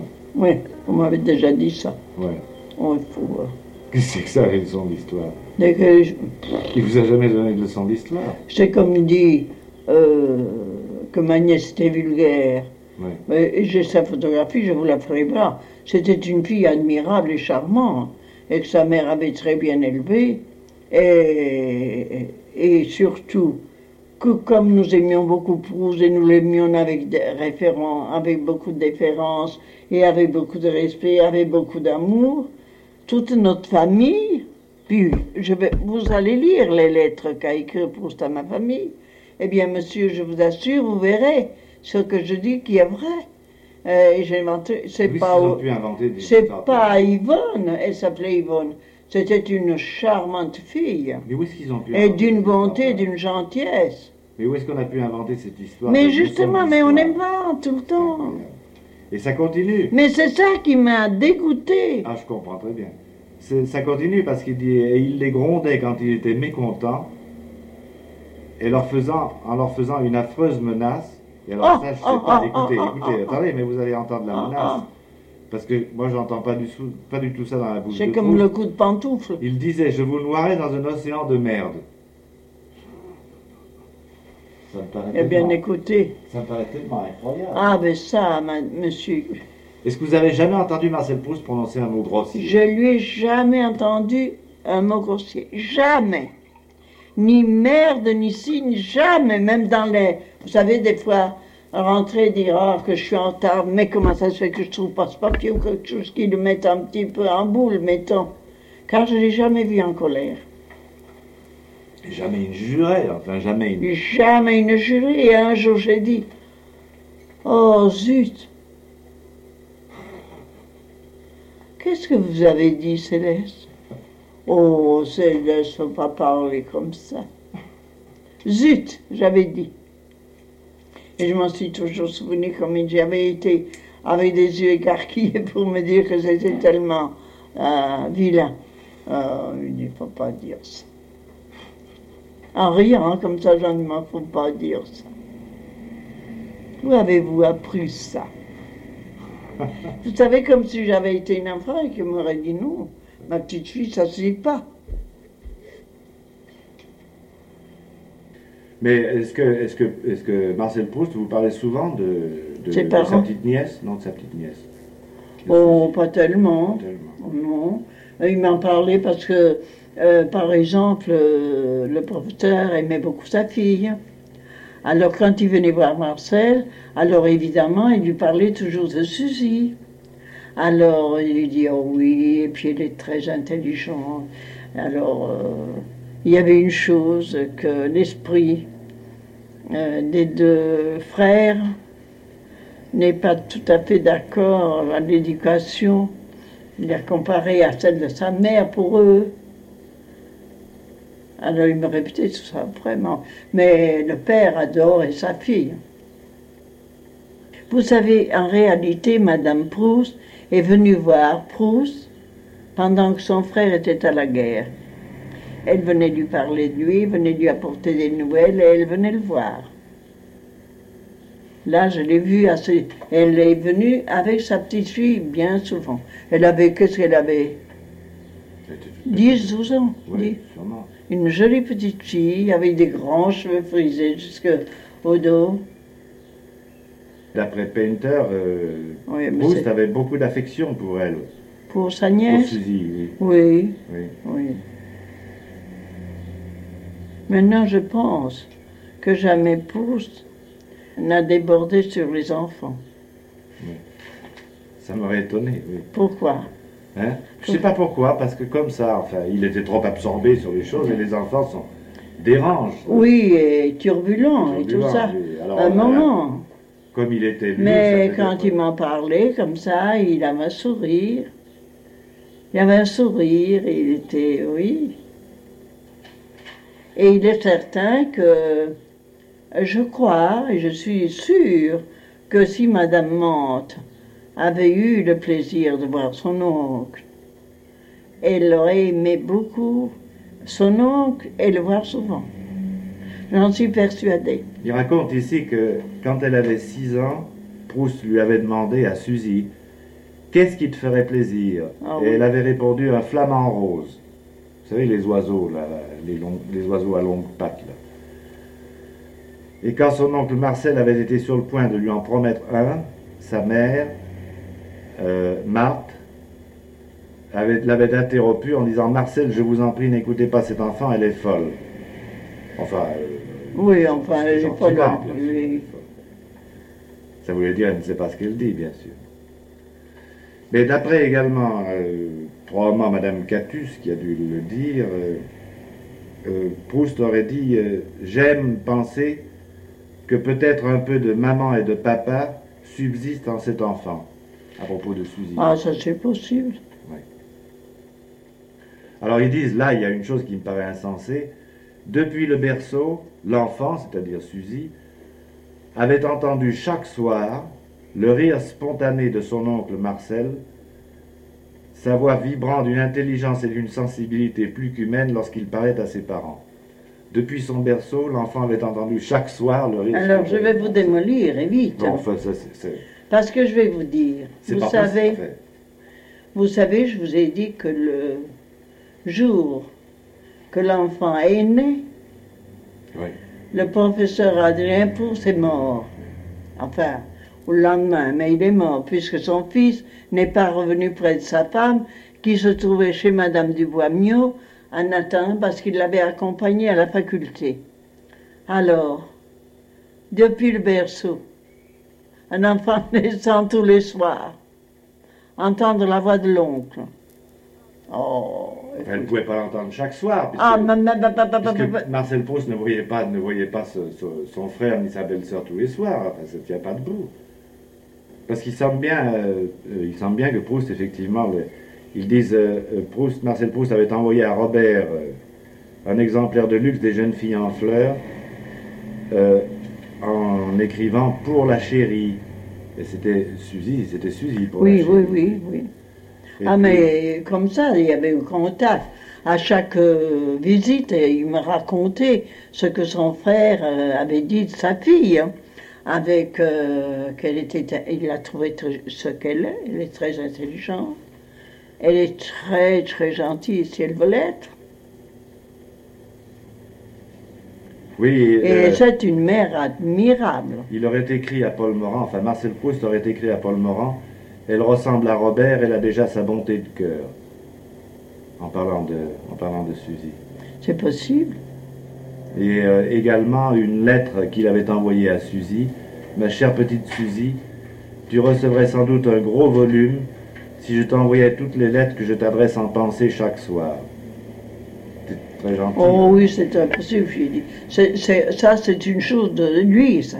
Très. Mais ça, je ne l'ai- le connais pas, mais c'est possible. Mais il parlait, et un jour même, il m'a envoyé, que j'en ai parlé à mademoiselle, à madame Mante, qu'il m'a envoyé lui chercher quelque chose, qu'il voulait lui envoyer quelque chose de très joli, mais pas trop important, mais quelque chose qui soit de lui, ce qui prouve. Et il le disait toujours avec beaucoup de gentillesse. Et il m'a envoyé chez un bijoutier, je ne me rappelle pas, mais ce que je sais, euh, il m'a envoyé au Faubourg Saint-Honoré.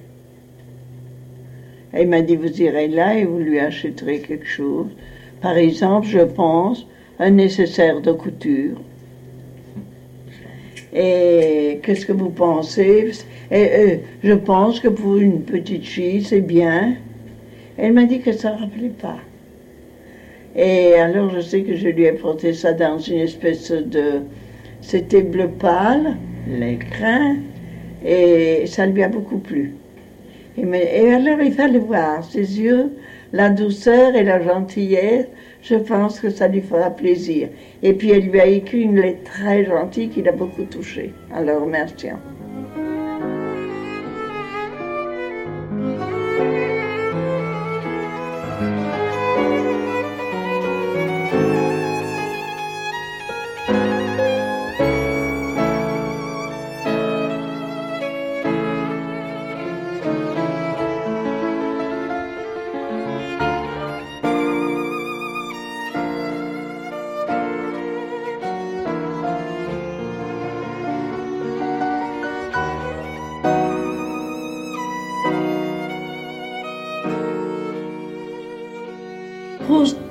avait en lui, à sa naissance, à sa nature, le monarque et le grand seigneur, en tout et pour tout.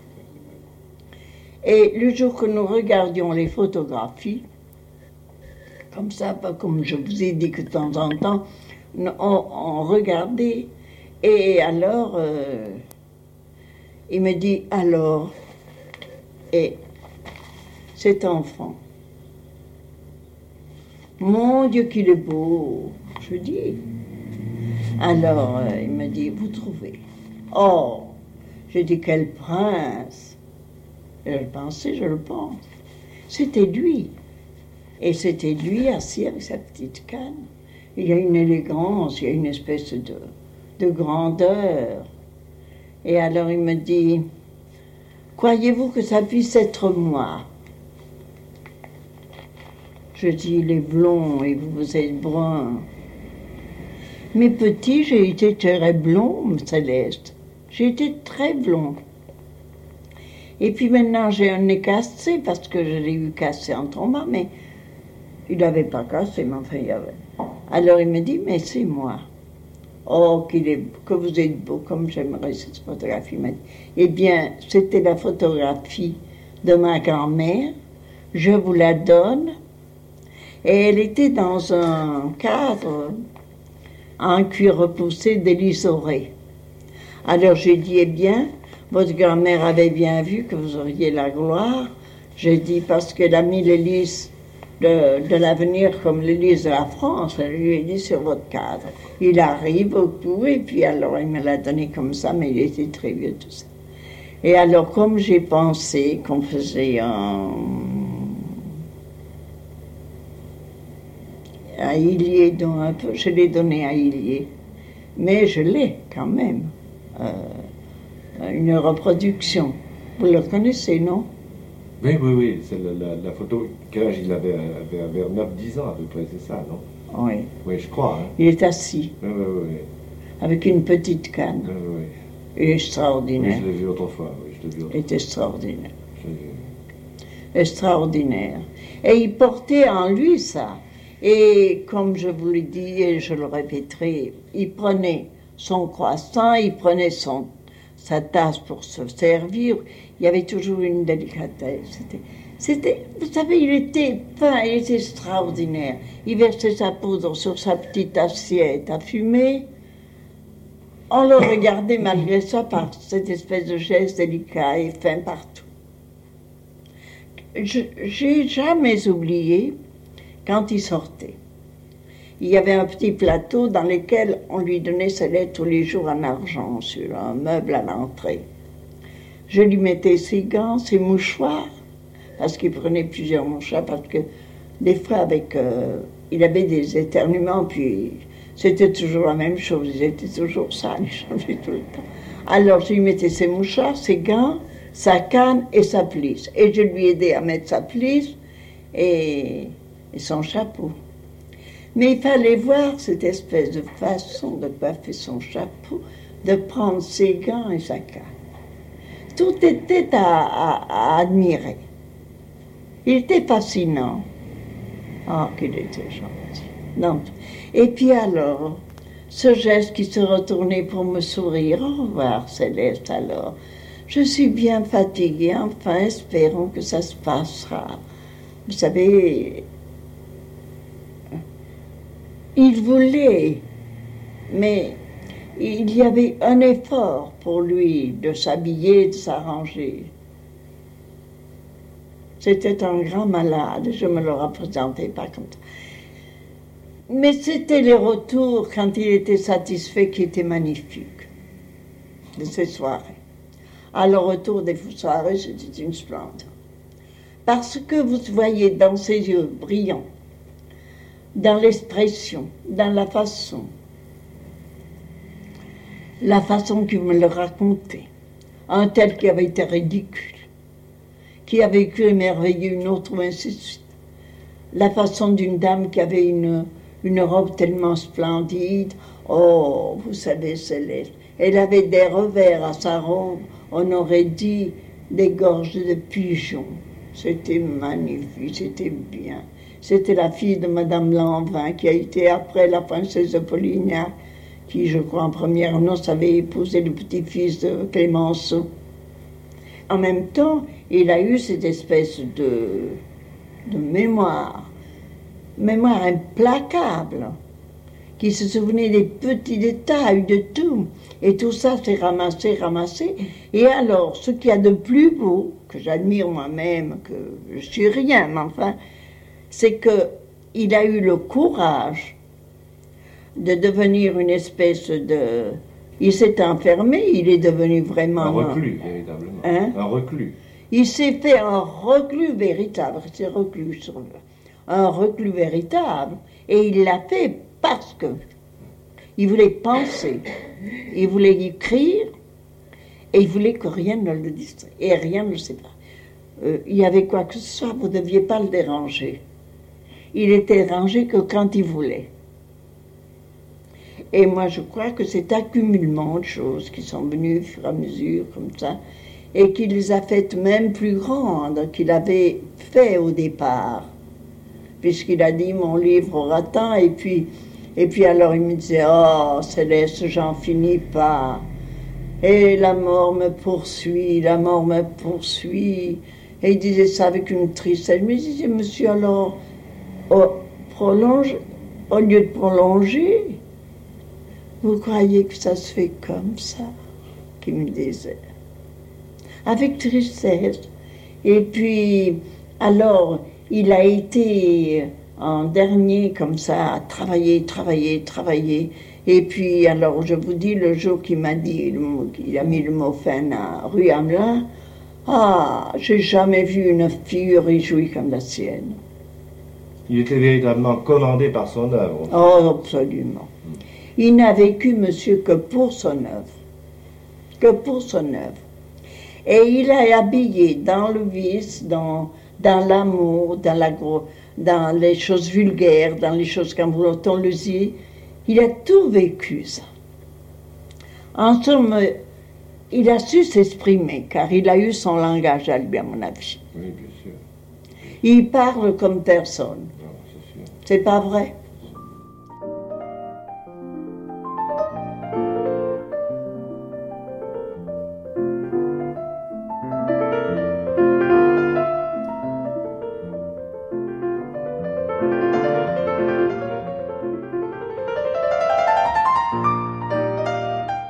C'était Céleste Albaret chez Monsieur Proust, quatrième émission, ce côté-là, quelques portraits et le prix Goncourt.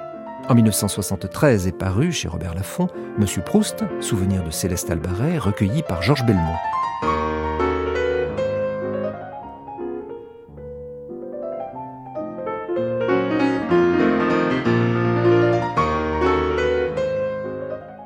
Céleste Albaret, que nous retrouverons demain à la même heure au micro de Georges Belmont pour une cinquième et dernière émission. Vous n'oublierez pas, Céleste. Yvan Morane, qui était notre invité, prépare un spectacle inspiré du livre de Céleste Albaret, Monsieur Proust. Merci à la Bibliothèque nationale de France et à sa présidente Laurence Engel. Merci à Nathalie Mauriac et à Sophie Belmont.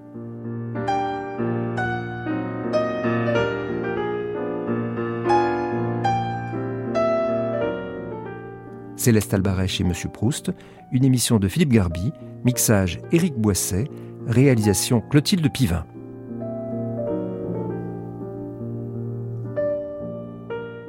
Vous pourrez réécouter en ligne ou télécharger cette émission sur le site franceculture.fr.